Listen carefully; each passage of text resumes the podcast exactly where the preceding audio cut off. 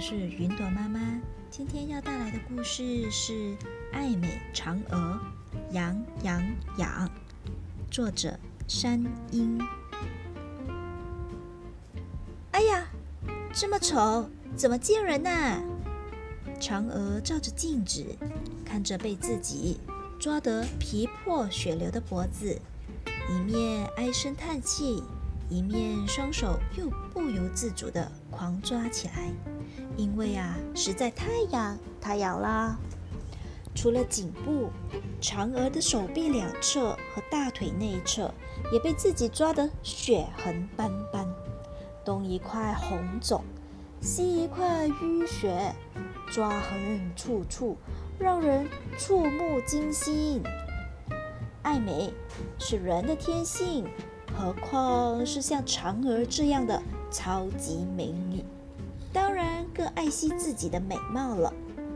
无论如何，她都不能让后羿看到自己的丑态。完了完了，天哪，我该怎么办？住在月宫里的嫦娥每天看到自己的丑模样，忍不住哀伤地哭了起来。嫦娥自从吃了灵药，飞到月宫后，才过一天就受不了寂寞，想回家。可是她回不了家，也不敢回家。为什么这么痒啊？每次在飞回家的途中，嫦娥总是感觉两侧手臂越来越痒，接着颈部也痒。最后，连大腿内侧都痒了起来，害得他一面飞一面抓，越抓越痒，越痒越抓，飞不到几公里就飞不下去了，只好又回到月宫。原来呀，这是灵药的副作用，引发被称作风疹块。的过敏性皮肤炎。当年呐，后羿从王母娘娘那里求得灵药时，王母娘娘曾经警告过他，灵药有副作用，服用时要非常小心。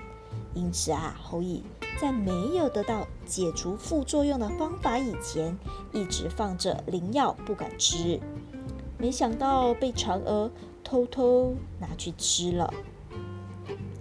其实啊，嫦娥是一片好心，她偷吃灵药是想帮后羿找出对抗副作用的方法，而且为了慎重起见，她只吃了半颗灵药，另外半颗留给丈夫。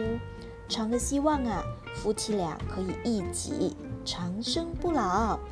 没想到副作用这么强，每次嫦娥想飞回后羿的身旁时，都被痒得不得了的风筝块打败，只能一次次心灰意冷地飞回月宫。玉兔，玉兔，我的药捣好了吗？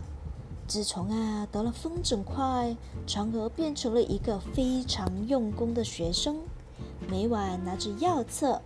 努力研究，希望能找到医治的方法，赶快飞回丈夫身边。可惜呀，到现在嫦娥都还没有成功，只能一个人留在月宫里了。